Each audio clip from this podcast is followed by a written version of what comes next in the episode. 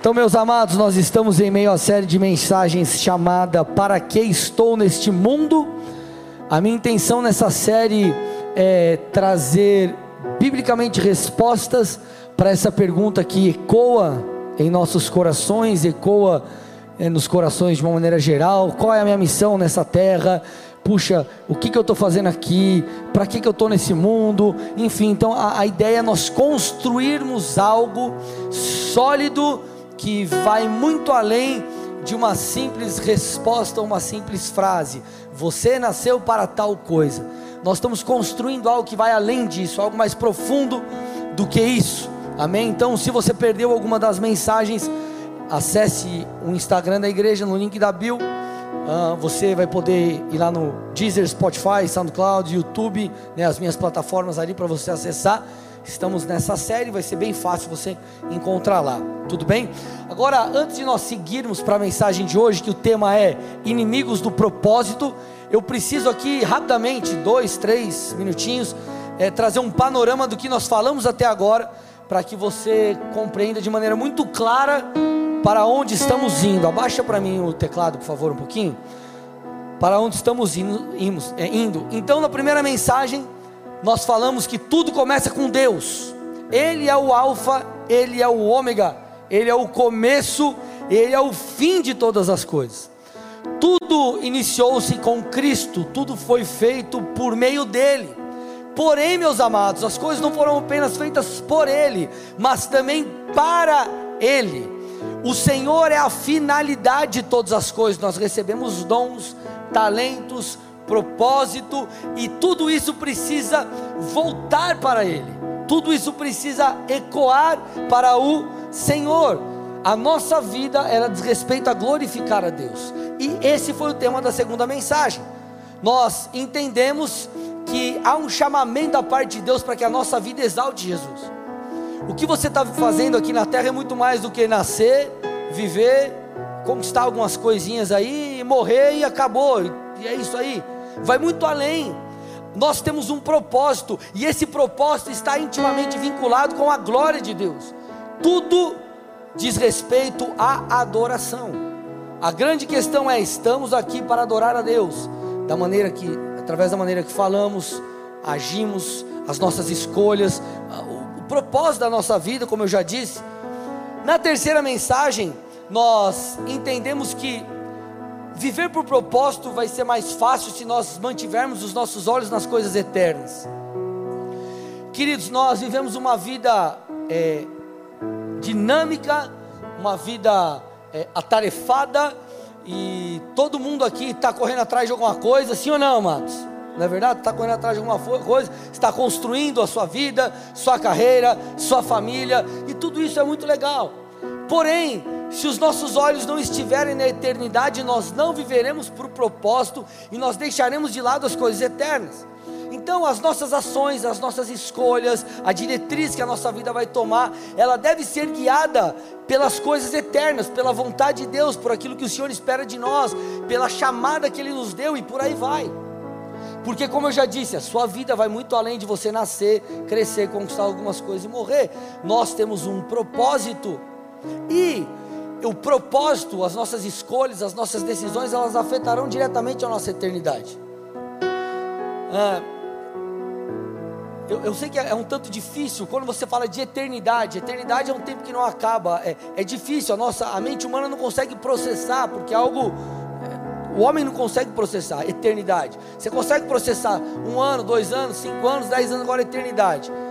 Ninguém consegue processar com né, exatamente como de fato é. Porém, uma coisa você pode ter certeza: o tempo que você vai passar lá é muito maior, infinitamente maior que o tempo que você vai passar aqui. E as suas escolhas, seguir ou não Jesus, vai determinar se você vai passar a eternidade com o Senhor ou no inferno. Isso é um fato. Segunda coisa, se as suas obras, as suas escolhas, a, a sua vida, a sua, a, as suas escolhas, elas produzirem tesouros nos céus, você então receberá galardão se as suas obras elas forem como ouro, prata e pedras preciosas, Paulo diz. Elas produzirão recompensa. Agora, se as nossas escolhas forem segundo a nossa vontade e não de acordo com a vontade de Deus, as nossas obras, ainda que, que formos salvos, sejamos salvos, elas serão como madeira, feno e palha. Elas se queimarão no, quando nós estivermos diante do tribunal de Cristo e nós não receberemos recompensa alguma. Então, as nossas escolhas elas devem ser determinadas pela vontade de Deus para nós, pelo desenho de Deus para mim e para a sua vida. Então, os nossos olhos precisam estar na eternidade. Nós vivemos aqui, mas com os olhos lá. Agora, tudo isso só será possível se nós formos muito conscientes, estivermos muito conscientes dessas coisas. E essa foi a última mensagem que eu ministrei aqui da série. Quanto mais nós estivermos conscientes da vontade de Deus, mais caminharemos em direção a isso. A briga, na verdade, é pela sua consciência. Quando você se converteu, você não se converteu porque você foi na igreja e o culto foi legal. Você não se converteu porque talvez até você, puxa, chorou, recebeu um alívio ali, talvez estava passando por um momento difícil. Você se converteu porque os seus olhos foram abertos.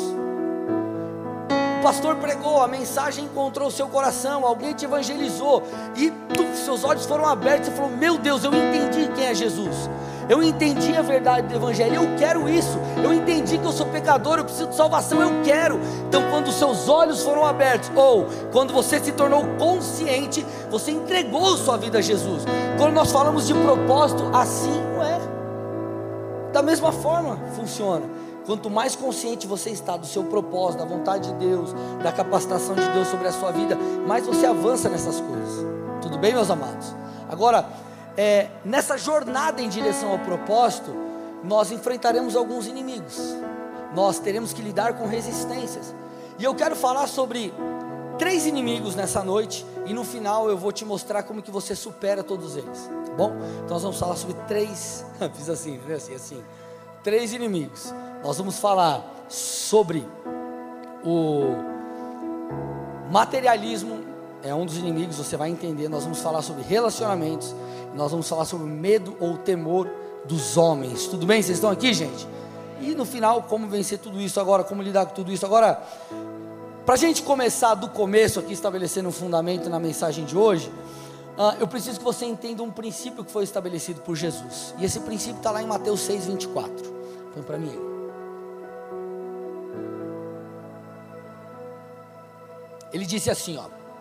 Ninguém pode servir a dois senhores, porque ou irá odiar um e amar o outro, ou se dedicar a um e desprezar ao outro. Vocês não podem servir a Deus e às riquezas.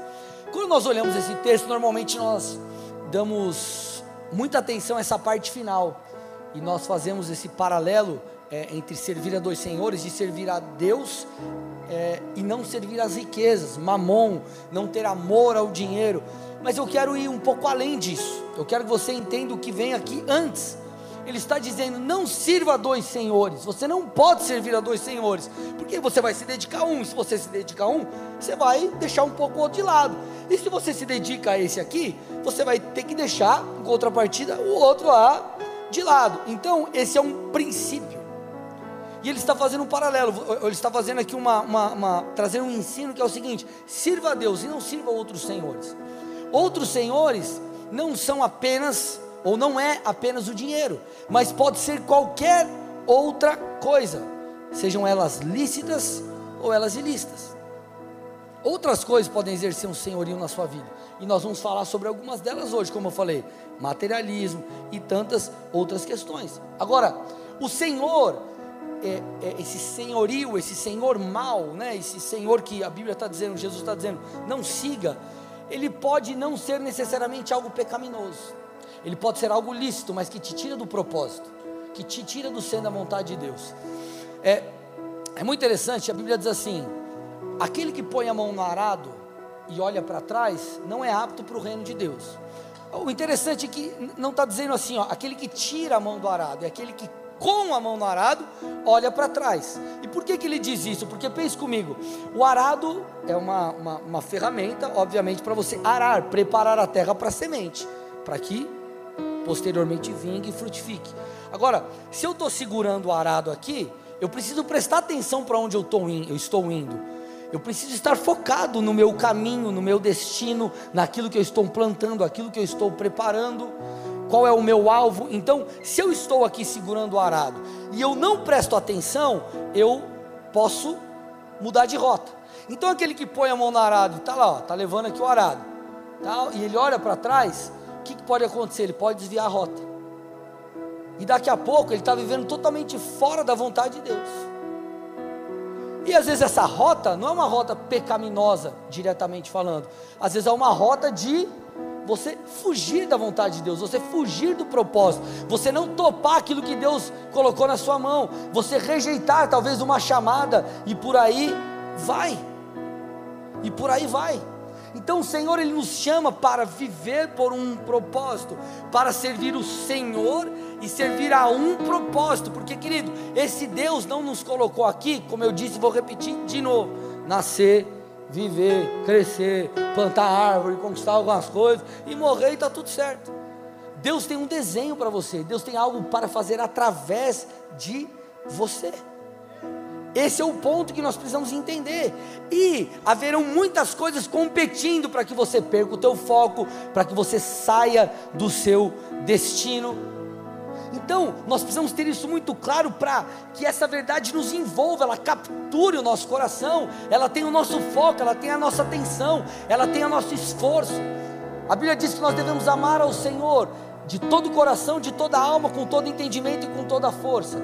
Entendimento fala de mentalidade, de um renovo de mente. Eu vou amar a Deus entendendo de maneira consciente. Eu vou amar a Deus também com, as, com o meu coração, com o meu homem interior, com, com as minhas emoções. Eu vou é, colocar meu coração no Senhor. Eu, eu, eu, eu terei devoção, mas também com a minha força, com aquilo que eu faço. Então, amados, nós precisamos estar envolvidos com Deus, nós precisamos estar comprometidos com a Sua obra. Olha, olha, olha que interessante isso aqui, amados. 2 Pedro 2,19, põe para mim aí. Ah, isso, ótimo, NVI. É, o interessante aqui, meus amados, o contexto dessa carta de Pedro, segunda carta de Pedro, essa, ele está falando aqui, é, sobre os falsos mestres. Mas eu quero que você pegue o finalzinho do, do texto aqui, do, do, versículo 19, a parte B, que ele nos ajuda a compreender um princípio. A gente consegue extrair daqui, ó. O homem é escravo daquilo que o domina. O homem é escravo daquilo que o domina. Imagina alguém que infelizmente está preso nas drogas. O problema é droga, drogadição. Esse cara, ele consequentemente alguém escravo do vício, sim ou não? Escravo do vício. E porque ele é escravo do vício, a vida dele gira em torno disso. Ele pensa nisso, ele age segundo isso, ele faz coisas que uma pessoa em sã consciência não faria, ele rouba, ele vende as coisas de casa, pega dinheiro do pai e da mãe, faz o que for necessário para sustentar aquilo. Por quê? Porque ele é escravo. Ele é escravo. Quer ver um outro tipo de escravidão? Escravidão emocional. Você vê às vezes meninas, talvez alguma amiga tua, você olha e fala assim: puxa, ela namora um camarada lá. Meu, o camarada abusa dela emocionalmente. O cara até dá umas porradas e ela não larga o cara. Você conhece alguém assim? Por que acontece isso? Ela emocionalmente está presa e ela é escrava dessa situação e a vida dela gira em torno daquilo. Então o homem ele é escravo daquilo que o domina. Agora a Bíblia chama eu e você de servos ou escravos de Cristo.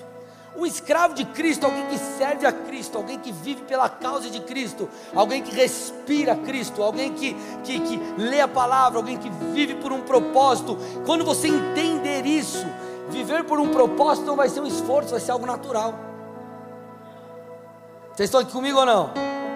Aquilo que te domina vai produzir em você, se, se, Cristo, a verdade de Deus, a realidade do reino, a consciência dessas coisas te domina, você se torna um escravo de Cristo, você vive pela causa do Senhor, você vive conforme a palavra.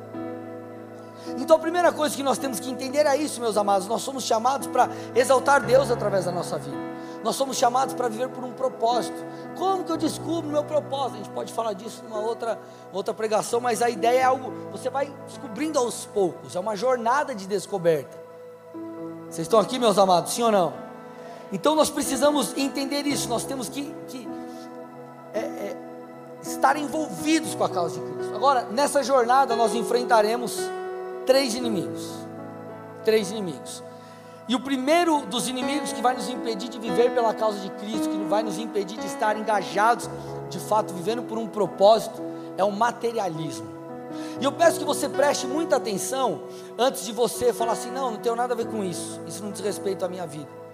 Eu preciso que você preste muita atenção, que a gente vai afunilando a coisa aqui. Mas a primeira coisa que a gente precisa esclarecer nessa, nessa, nessa situação é que o dinheiro não é inimigo do propósito, o materialismo é inimigo do propósito. Vou repetir: dinheiro não é inimigo do propósito, dinheiro na verdade é amigo do propósito. Tudo bem? Nós, a, o Instituto Olhar Solidário e a, a, igreja nós ali apoiamos, mas eles fizeram uma ação agora de Natal, deu quantas crianças lá, professor Marcelo? Não tem ideia. Mais mil, mais de mil crianças. Agora vamos lá. Você acha que os brinquedos surgiram lá como? Chegaram lá, fizeram uma oração. O que, que aconteceu? Precisa do quê? Money. La Plata. Ó, tutu. Grana. Dinheiro. Como diz minha filha, direio. Direio. Precisa de direio, irmão. Tudo bem, meus amados? Então, o dinheiro ele impulsiona propósitos. Agora, o problema é a, o materialismo, o amor ao dinheiro. O amor ao dinheiro. O dinheiro ele é uma bênção, desde que ele seja seu servo e não o seu senhor. O dinheiro vai ser uma bênção se ele for servo teu, servo e não o Senhor.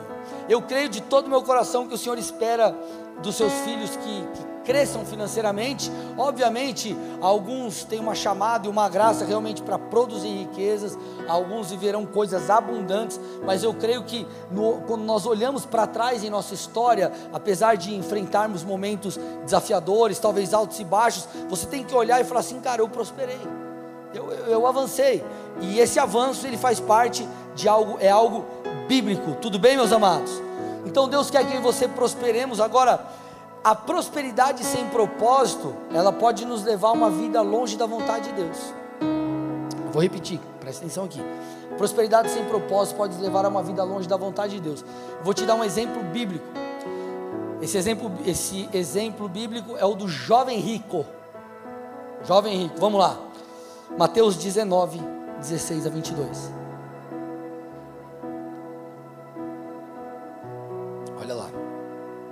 E eis que alguém, aproximando-se de Jesus, lhe perguntou: Mestre, que farei de bom para alcançar a vida eterna? Jesus respondeu: Por que você me pergunta a respeito do que é bom? Bom só existe um, mas se você quer entrar na vida, guarde os mandamentos. E ele lhe perguntou: Quais? Jesus respondeu: Não mate, não cometa adultério, não furte, não dê falso testemunho, honre seu pai e sua mãe, ame seu próximo como você ama a si mesmo. O jovem disse: Tudo isso tenho observado. O que me falta ainda? Aí olha o que Jesus disse, gente. Se você quer ser perfeito, vá, vende os seus bens, dê o dinheiro aos pobres e você terá um tesouro nos céus. Depois venha e siga-me. Mas o jovem, ouvindo esta palavra, retirou-se triste, porque era dono de muitas propriedades. Interessante aqui é Jesus não queria o dinheiro desse camarada. Tanto é que você vê o Senhor dizendo: Ei, Pega o teu dinheiro e dê para os pobres. Ele não falou, dê para o meu ministério, eh, dê para mim, dê para os pobres. Então, qual era o ponto aqui? O ponto não era necessariamente a questão do dinheiro em si, era o que o dinheiro exercia na vida daquele camarada. Você percebe na resposta dele que o dinheiro exercia um senhorio, e esse senhorio do dinheiro na vida do jovem rico impediu ele de andar com Cristo, impediu ele de andar com o Messias, impediu ele de acessar novos níveis no relacionamento dele podemos dizer assim, com o Pai. Assim como o materialismo na vida de muitos impedem pessoas de darem passos de fé, de aceitar ali, ali é, o chamamento de Deus.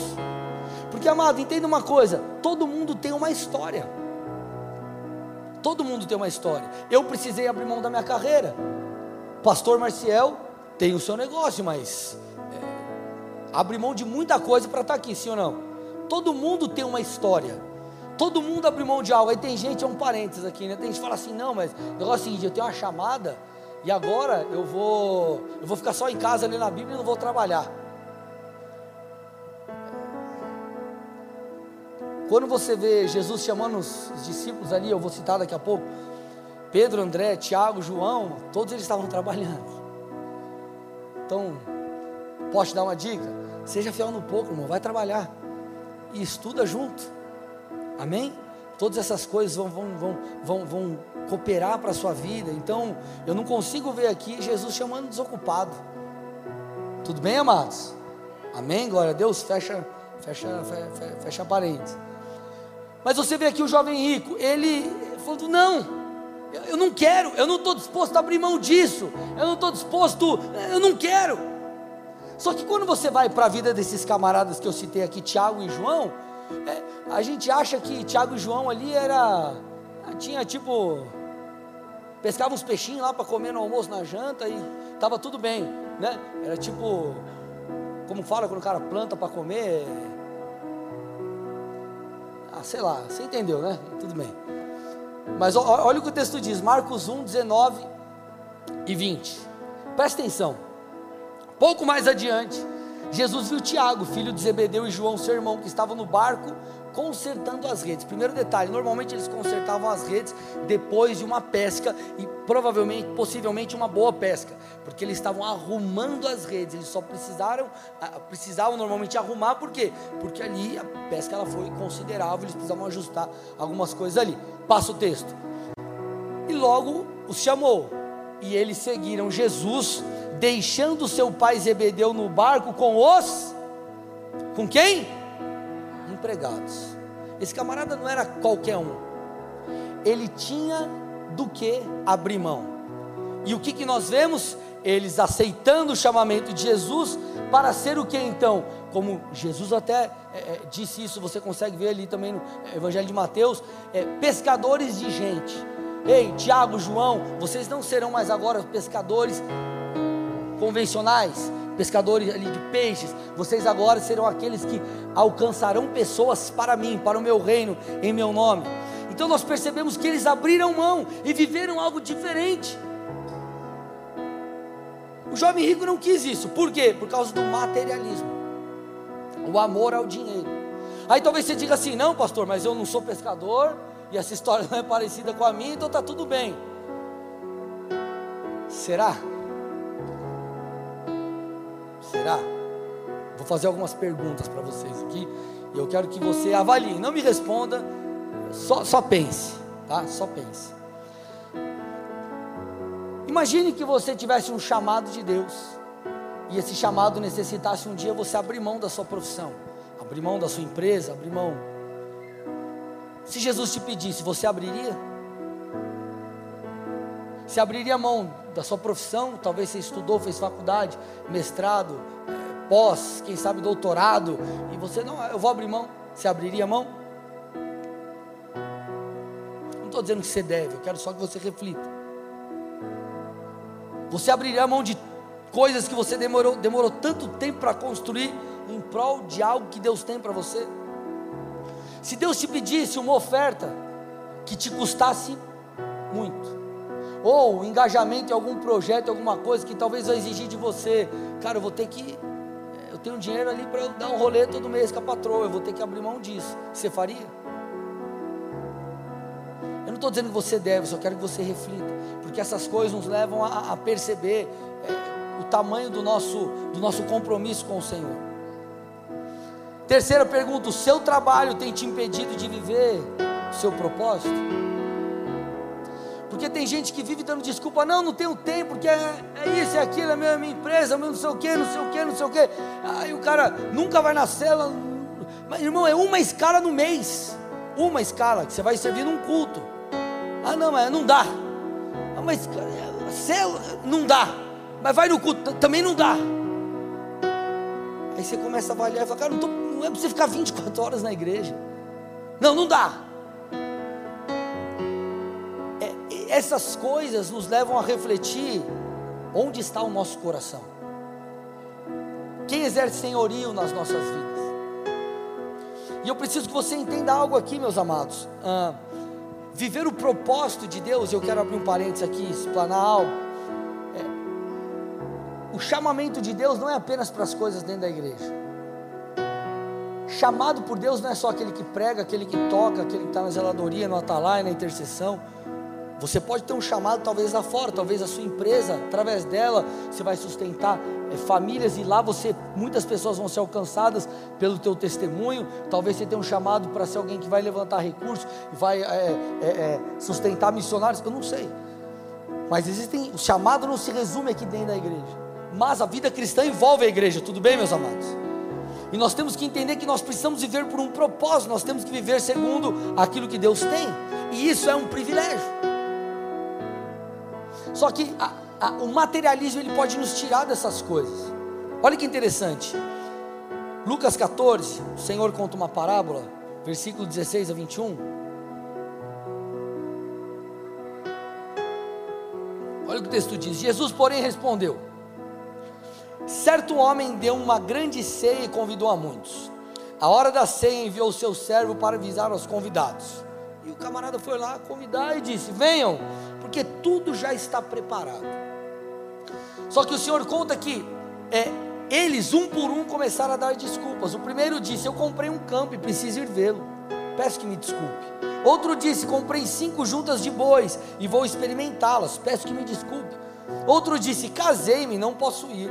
O servo voltou e contou ao seu senhor.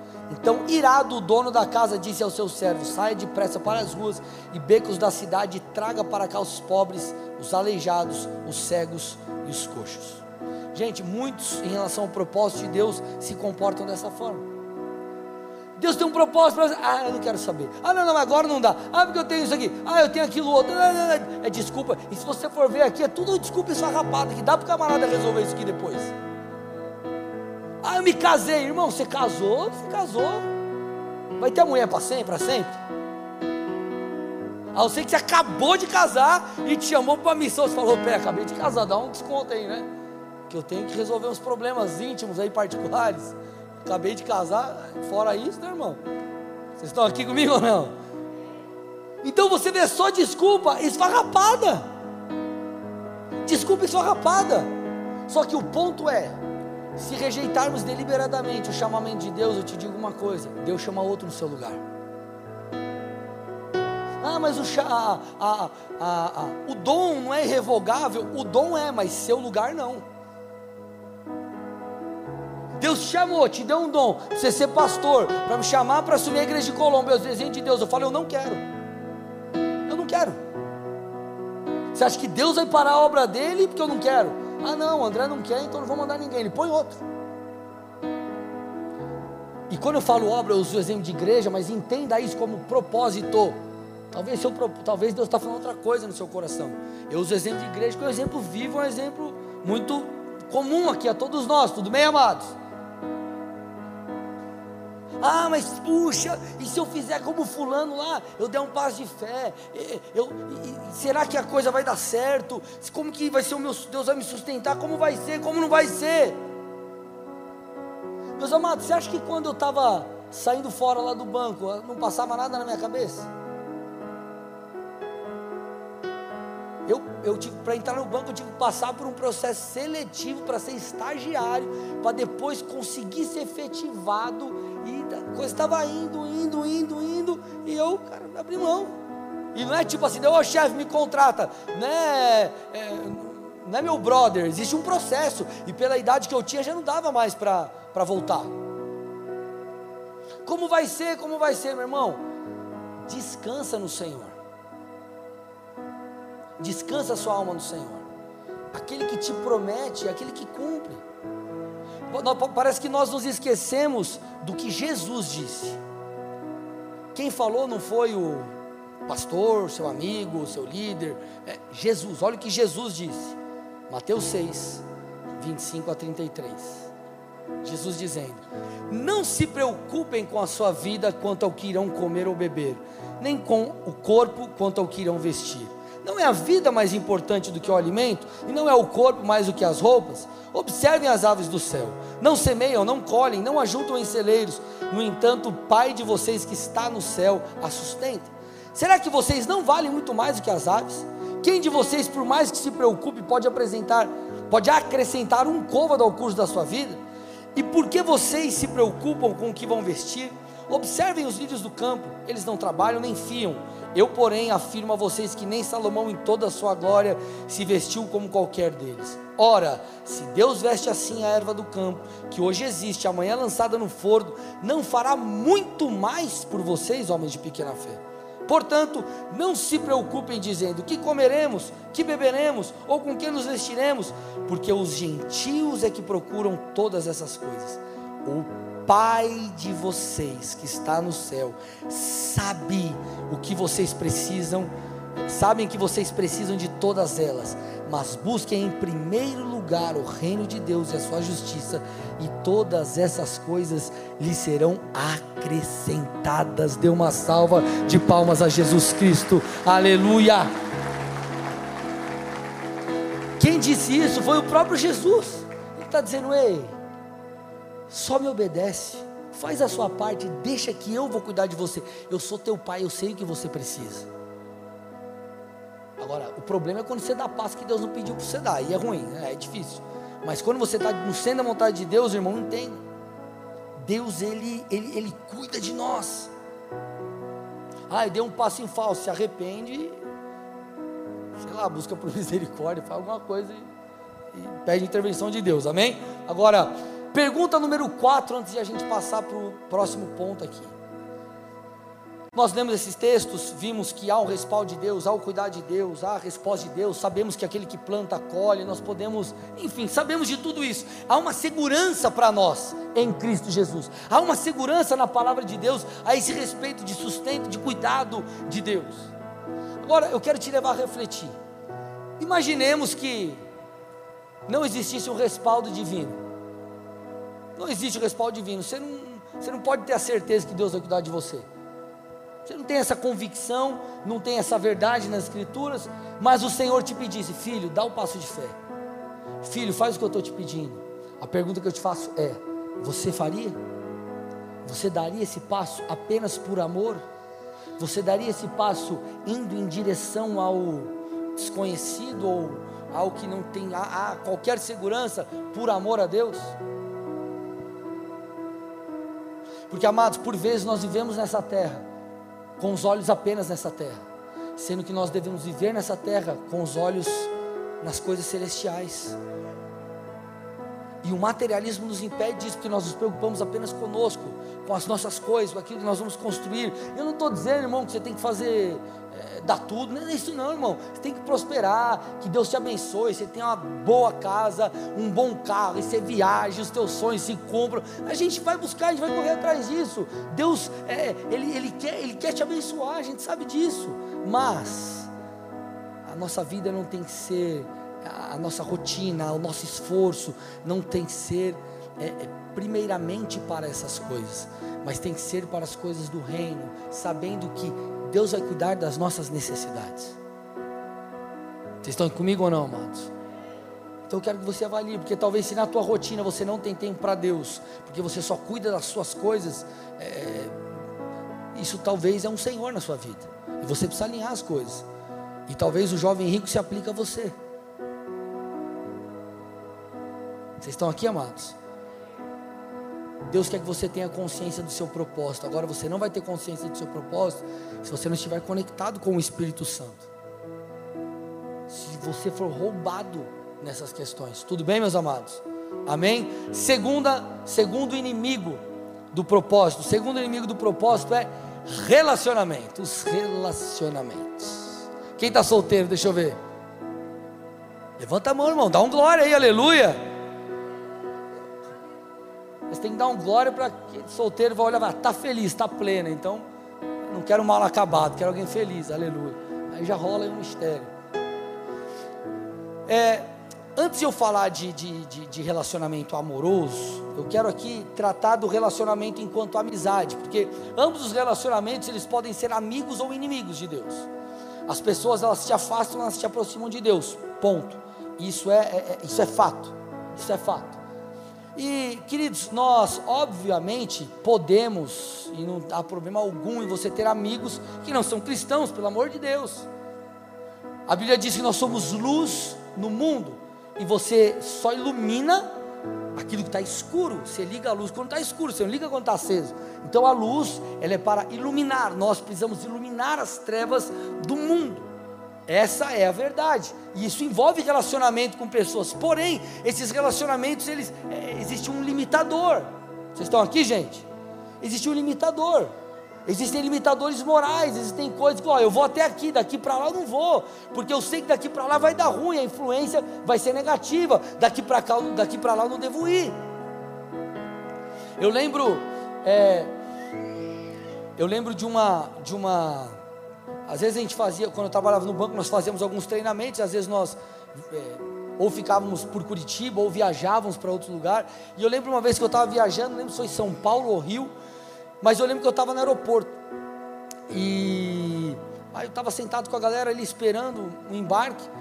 E cara, pensa nas conversas que eu falei, cara, eu preciso sair daqui desse ambiente. E eu falei, meu, como aquilo estava me fazendo mal? Eu só não saí porque a gente estava esperando para todo mundo, então, para ir para o avião. Mas o que eu estou querendo te dizer, é, o que, que aquilo mostrou? Cara, existe um limite das coisas.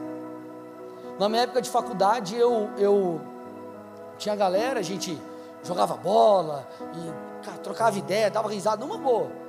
Mas ó, agora vamos lá, não sei o que, o rolê, o boteco. Que deu? Para mim não deu, para mim deu. Daqui para lá eu não passo. Então nós precisamos entender que é, nós podemos ser influenciados, ou, ou podemos ser tirados né, do nosso propósito, da presença de Deus por, causa, é, por influências, porque a gente nós somos seres influenciáveis. Quer ver, quer ver ó, coisa simples se você começar a assistir é, é, vídeo de comida saudável, exercício físico, você vai começar a buscar se exercitar e comer melhor, sim ou não? Tudo que você pesquisa e, e, e, dá os seus ouvidos, empresta os seus ouvidos e se abre, tudo aquilo gera algo em você, tanto para o bem como para o mal. E a Bíblia, ela nos aconselha acerca dessas coisas. Eu vou ler alguns textos com vocês. Salmos 1, 1. Primeiro deles. Bem-aventurado é aquele que não anda no conselho dos ímpios, não se detém na roda, ou melhor, no caminho dos pecadores, nem se assenta na roda dos escarnecedores. Tem gente que se dá mal porque dá os seus ouvidos, aceita conselho de quem não deve. E o conselho de quem não deve não é só o cara que não crê em Jesus, quer levar você para o mundão. É o cara, às vezes, que caminha com você, mas está enfiando coisa errada na tua cabeça. Ah, você viu aquele cara lá? Ó, oh, você viu aquela situação ali? Você viu fulano de tal? Ou oh, você viu não sei o quê? Você... É gente que vai te tirar do propósito.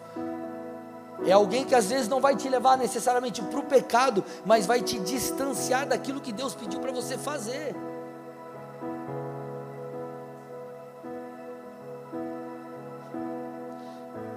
Uma vez é, Ágabo chega para Paulo e fala: Paulo, se você for para Jerusalém, Aí ele põe um cinto, faz umas paradas, ó, vão te prender, o negócio vai ficar ruim para você.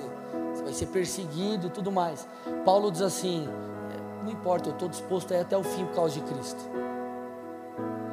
Ali, obviamente, nós vemos uma posição de Paulo, mas existem. Ele era um profeta, ele só estava mostrando aquilo que aconteceria no final. Mas tem gente que é assim. É o irmão que tira o cara do propósito. Não, mas você vai virar líder. Vira líder, não. Você vai servir no ministério? Serve não. Tudo bem, meus amados?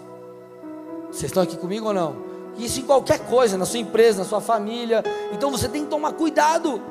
Provérbios 13, 20. Quem anda com os sábios, mais sábio, é, será sábio. Quem anda com os sábios será sábio. Mas o companheiro dos tolos acabará mal. 1 Coríntios 15, 33.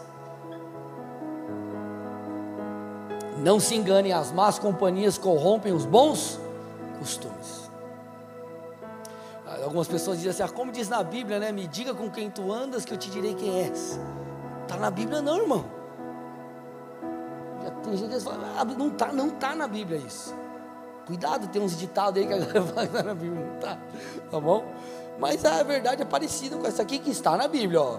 Não se engane, as más companhias corrompem os bons costumes.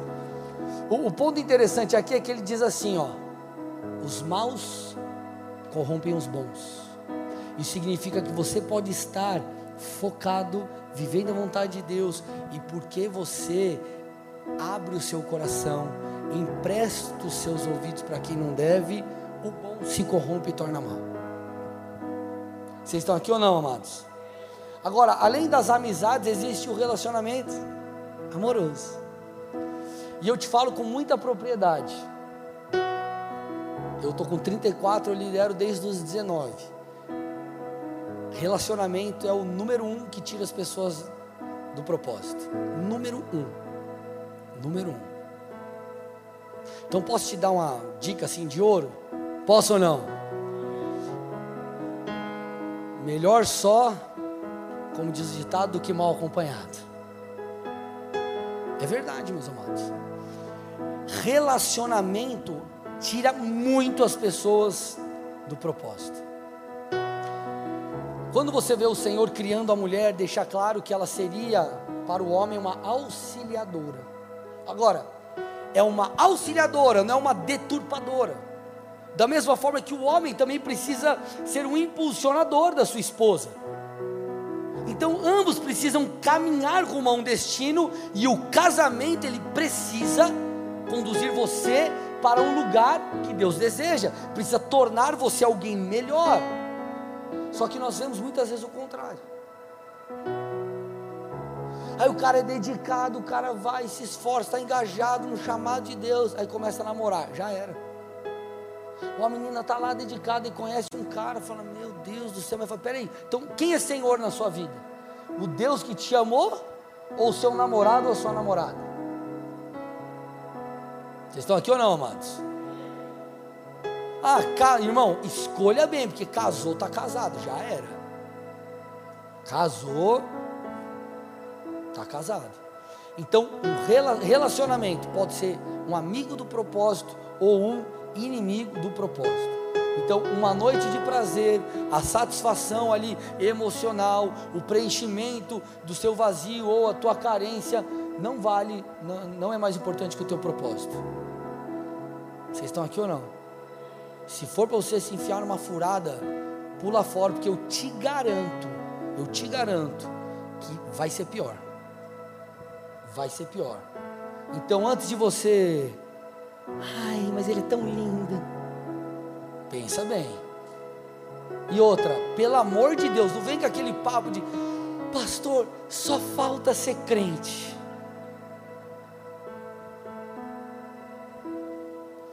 Imagina a irmã, fala aí, só falta ser crente.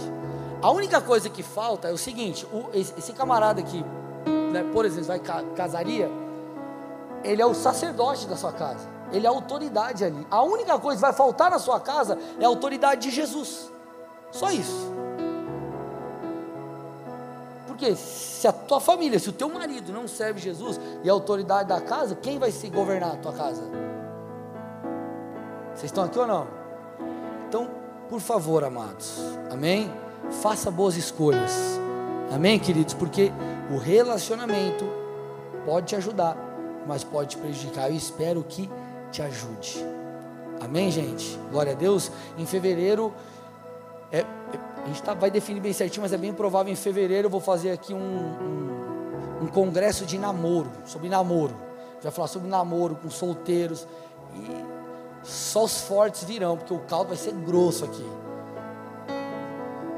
Vai sair com o lombo ardendo, mas vai ser benção. Amém, gente? Glória a Deus. Pastor, mas estou casado. Mas vem, porque você vai liderar alguém solteiro. E você vai ajudar alguém solteiro. Tá bom? Amém? É, terceira coisa aqui é, que a gente precisa avaliar, que é um, esse é um grande inimigo do propósito. O temor dos homens medo dos homens. O medo dos homens, o temor dos homens se manifesta de basicamente três formas. Primeira delas, o medo da opinião dos outros. Segundo, medo de ser rejeitado. E o terceiro, necessidade de aprovação. Então, o temor de homens se manifesta através do medo do que os outros vão achar, não querer ser rejeitado e ter a necessidade de aprovação. Vamos começar pelo primeiro aqui medo da opinião dos outros. Gente, sabe o que é a opinião do outro? Só a opinião do outro. Presta atenção no que eu estou dizendo. A opinião do outro não é a verdade, necessariamente a verdade. A opinião de alguém é só a opinião de alguém. E essa pessoa está opinando baseada em como ela vê o mundo, nas informações que ela tem. Talvez a opinião que ela está dando é uma, uma, opinião tola, porque ela nem sabe, o cara que dá a opinião, ele nem sabe o que está acontecendo. Quer ver um exemplo? Sim, você vai me entender. Uh, quantos treinadores nós temos da seleção brasileira? Quantos? Vamos lá, gente, fala alto aí. Um, não, milhões. Você já foi um treinador da seleção? Ah, por que, que o Tite não convocou, o, o cara do coxa aqui? Olha os baus dando risada aí, ó. Os caras do Schneider. Ô louco, meu. ah, por que, que o Tite não colocou? Ó, se o Tite. Ó, perdeu por causa disso. Ó, tirou o cara lá, não colocou. Ô, irmão, deixa eu te falar uma coisa. O que a gente vê é o noticiário lá do esporte, que mal você assiste. A gente não sabe o que, que acontece lá no meio, a gente não sabe, não sabe nada. E a gente fica opinando na vida do treinador da seleção. Que tem um monte de coisa, de informação, das decisões que ele vai tomar. Só que todo mundo aqui se acha treinador de futebol. Vocês estão aqui ou não? Então, o que é a opinião do povo brasileiro para o Tite? Só a opinião do povo que muito não sabe nada. Vocês estão aqui ou não? Eu estou fazendo um paralelo para você entender que tem gente que vai opinar na sua vida e esse cara é o, treino, é o, é o torcedor, treinador. Fala assim para ele, ó. Obrigado. E segue a tua vida, irmão. Vocês estão aqui ou não? A opinião do outro é a opinião do outro. É claro que, poxa, o que me falaram é relevante. A gente precisa ter humildade para avaliar. Será que eu não estou equivocado, não devo mudar e não devo me posicionar? Será que eu não estou errado? Será que não é um ponto cego? Puxa, eu não vi e agora, ó, é verdade, eu estou errado, me perdoa, me desculpa, eu vou mudar. Óbvio que a gente vai fazer esse filtro e a gente vai avaliar. Só que quando nós falamos de opiniões que não tem nada a ver, é opinião que não tem nada a ver, irmão. O que, que você faz com isso? Você descarta, você joga no lixo. E aí as pessoas elas ficam presas na opinião dos outros. É fácil lidar com isso? Não, mas você precisa aprender a lidar. Cara, é só a opinião do outro. E como eu disse, a opinião do outro. É... Quem está opinando na sua vida? É alguém que te conhece? É alguém que já chegou onde você quer chegar e tem autoridade para falar? É teu líder, teu pastor, tua mãe, teu pai, tua esposa, teu marido? Não, quem é? O Joãozinho, que nem sei de onde que é, que foi um monte de asneira criticando você na rede social. Troféu joinha, irmão, valeu, ó, tchau. Vocês estão aqui ou não? Gente, deixa eu falar uma coisa para vocês. Se você fizer ou não fizer, vão te criticar. Se fizer ou não fizer, vão te criticar. Imagina, ó, imagina a irmã, você casou aí casou, casada nova, aí você chega lá na casa, na casa da vovó, né? Você chega na casa da vovó e aí você vai lá e faz a comida. Não, vó, eu vou fazer a comida e eu vou honrar a senhora aqui e tal. Você vai e faz a comida. Aí vou imaginar que tem uma avó bem crica. A avó come a comida e fala: Ô, filha, tá faltando sal. Ô, filha, tá faltando tempero. Só que se você chega também e não faz, ela vai falar assim: Ih, casou, tá casada, nunca cozinhou nada. E agora casou e não quer cozinhar também? Se você faz, fala que está ruim. Se você não faz, vai reclamar que você não fez. Aí você chega lá no final de ano, Natal, aí tá fortinho, fala, ah, filho, tá fortinho, né? Aí, aí você, não, beleza, vamos mudar a alimentação. Aí você faz né, aí exercício, emagrece. Aí você chega lá no outro ano, ô filho, tá magrinho demais. olha isso pra cima, só o osso. Comi um pouquinho, mais buchudinho, mais bonito. exemplo bobo, mas vão, vão te criticar de qualquer jeito. Aí você vai lá, não, eu, beleza, vou lá, vou, vou, tô lendo aqui a Bíblia, estou tendo um devocional, vou postar aqui um vídeo na internet para né, encorajar as pessoas, abençoar as pessoas, aí você posta. Aí vai lá os comentários. Você acha que é blogueiro agora? Tá achando o quê? Vai virar youtuber? Aí se você não faz, aí falam: olha lá, em vez de usar a rede social para edificar, posta meme, só fala besteira. Eu estou querendo te dizer o seguinte: criticar, vão te criticar, irmão. Então o que, que você faz com a opinião dos outros? Se for relevante, você acolhe e muda. Se não for, joga no lixo. Agradece. Vocês estão aqui ou não? Salmo 1:1. Bem-aventurado aquele que não anda no conselho dos ímpios. Cara, é um conselho que não faz sentido. Vou ficar com a tua intenção positiva. Obrigado, mas não rola. Tem um pastor chamado Bill Johnson, eu gosto muito dele. É, o livro que eu estou lendo dele agora, Céus Abertos, tem uma frase. Pega essa frase aqui, ó. Isso aqui é pedrada. Isso aqui é pedrada. Se eu não vivo dos elogios dos homens, não morrerei pelas suas críticas. Eu vou repetir. Se eu não vivo dos elogios dos homens, eu não morrerei pelas suas críticas. Você não depende dos elogios dos outros. Agora você vai depender das críticas. Você vai se mover ou deixar de se mover por causa das críticas. Então deixa falar, irmão. Tudo bem? Vocês estão aqui? Agora, o medo da opinião dos outros está ligado às outras duas coisas. Que eu, eu, eu, vou falar delas conjuntamente, tá? Porque elas estão intimamente ligadas. Que é medo de ser rejeitado e necessidade de aprovação. Muitos têm é, é, a, a, a, fugiu aqui a palavra. o medo, o medo de ser rejeitado funciona, funciona na vida de muitos como uma trava Puxa, pode ser que eu seja rejeitado, não vou fazer. Pode ser que eu seja rejeitado, eu não vou agir. Não vou, não vou, não vou, não vou, não vou, não vou. Não vou. Irmão, quando eu dei o passo e, por exemplo, mudei de São Paulo para o Paraná, casei, meus pais me abençoaram, mas ninguém da minha família concordou com a minha atitude. Ninguém. No sentido de, cara, eu faria o mesmo no seu lugar. Você quer ir, Deus abençoe, não tem problema. Eu não faria isso no seu lugar. Ninguém achava que eu era louco. Mas eu sabia que eu, eu ouvia a voz de Deus, eu sabia o que Deus estava me pedindo. E eu dei o passo. Anos depois, inclusive um primo chegou e falou: André, cara, você foi macho, cara, parabéns. Eu dei o passo. Eu fiz o que tinha que ser feito. Então o que eu estou tentando te dizer aqui, meu amado, se eu me sentisse é, é, medo de ser rejeitado, eu não agiria. E tem pessoas que diante da possibilidade de rejeição, elas não lutam e vencem isso, mas elas travam. E talvez isso pode ter vindo de diversas formas. Talvez você teve uma criação super rígida, você não tinha qualquer tipo de voz é, em casa e talvez gerou um trauma é, muito complicado. E a boa notícia é que Deus tem cura para você e Ele é um Pai perfeito. Amém? Agora, o que eu preciso que você entenda é Entende o que eu estou dizendo?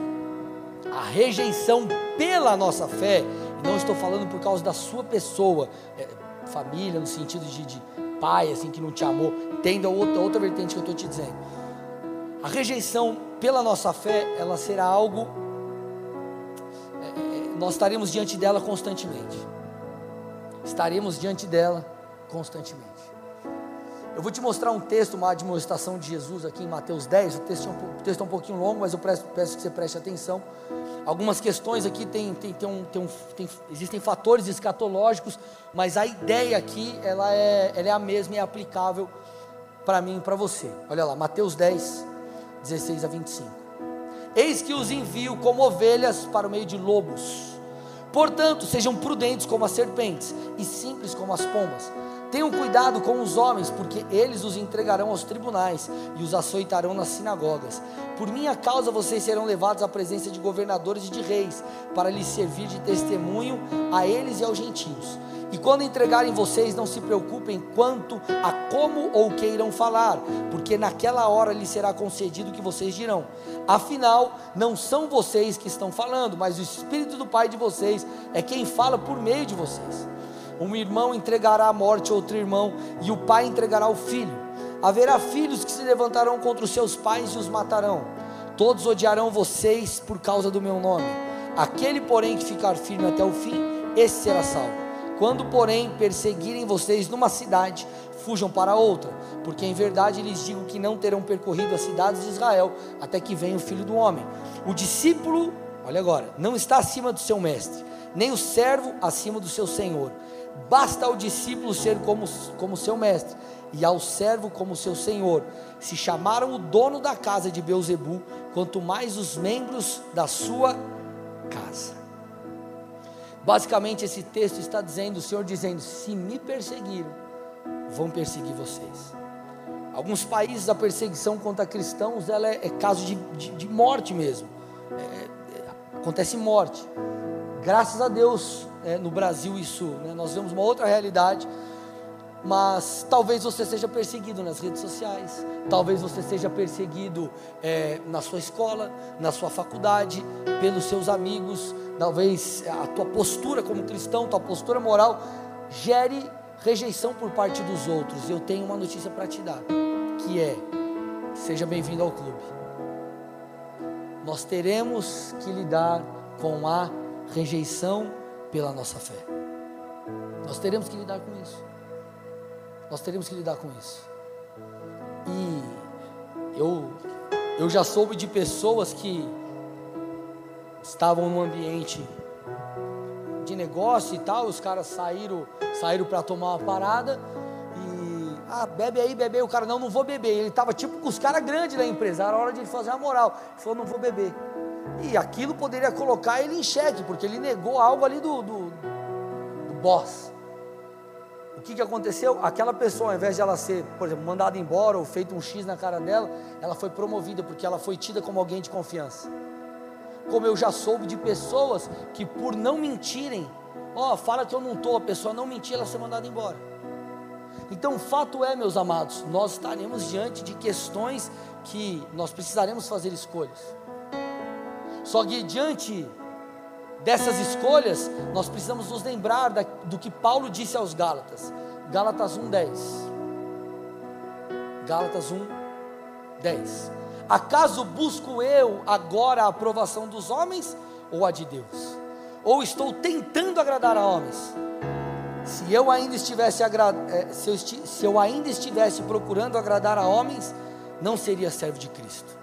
Eu vou ler de novo. Acaso busco eu agora a aprovação dos homens ou a de Deus? Ou estou tentando agradar a homens? Se eu ainda estivesse procurando agradar a homens, não seria servo de Cristo.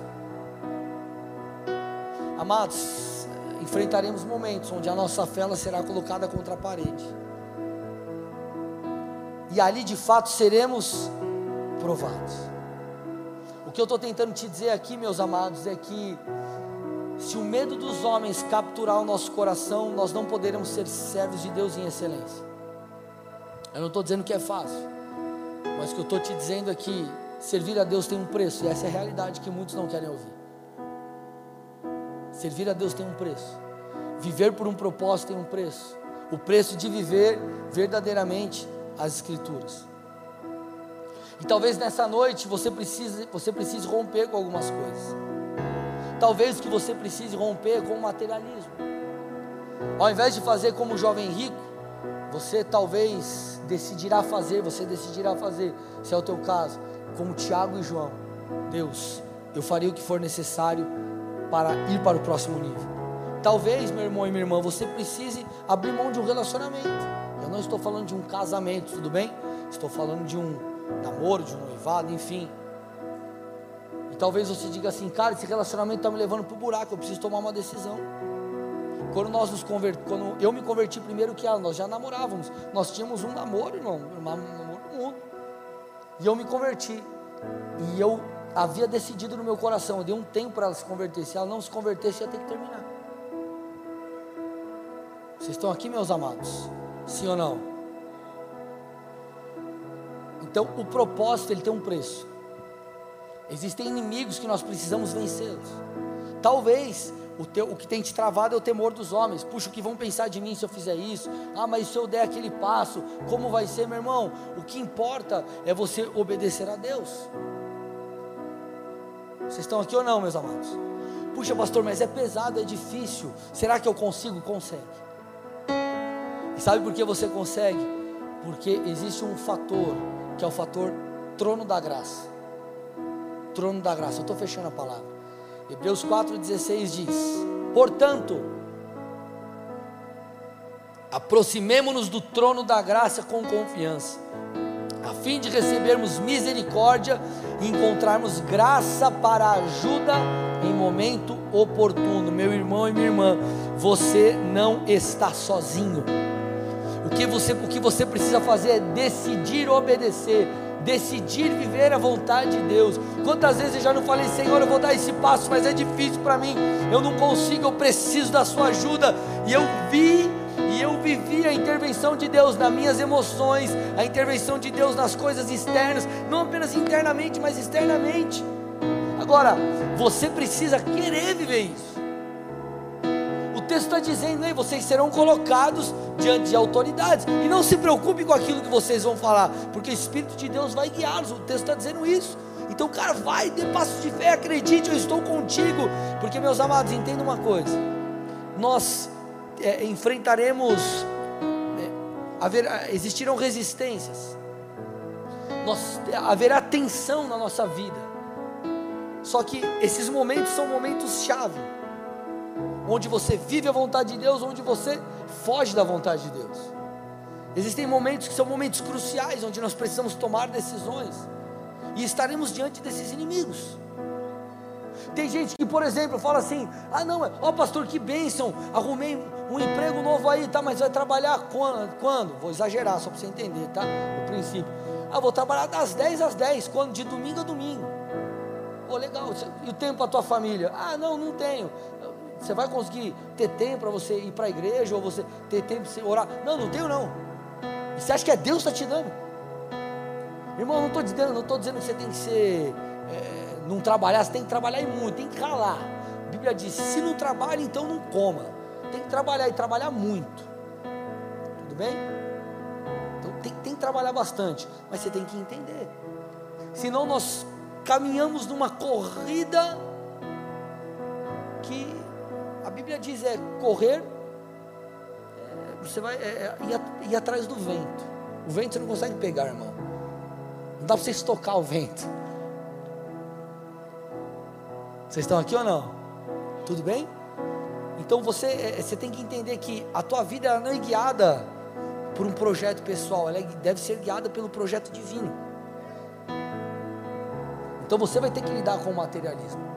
Você vai ter que lidar com os relacionamentos. Escolhas. Ah, mas eu não cresço, eu não desenvolvo minha vida com Deus. Você vai na célula? Não. Você caminha com pessoas de Deus? Não. Aí só caminha com gente que leva para o buraco. Irmão, você vai para o buraco junto. E o terceiro ponto, medo dos homens. Supere essas coisas. Ah, auxílio e a graça. Porque, queridos, nós não estamos nessa terra para nascer, viver, conquistar algumas coisas, fazer algumas viagens, comer em lugares bons. Isso é legal, glória a Deus, é uma benção. Só que você está aqui para algo vai além disso. Nós precisamos manter os nossos olhos nas coisas eternas. Amém? Nós precisamos juntar tesouros nos céus. E isso talvez vai envolver, possivelmente envolverá escolhas e renúncias aqui na terra. Só que você caminha não como quem constrói algo apenas aqui, mas quem constrói para o Senhor. Amém, meus amados? Viva para o Senhor, viva por propósito. Feche seus olhos, curva sua cabeça em nome de Jesus.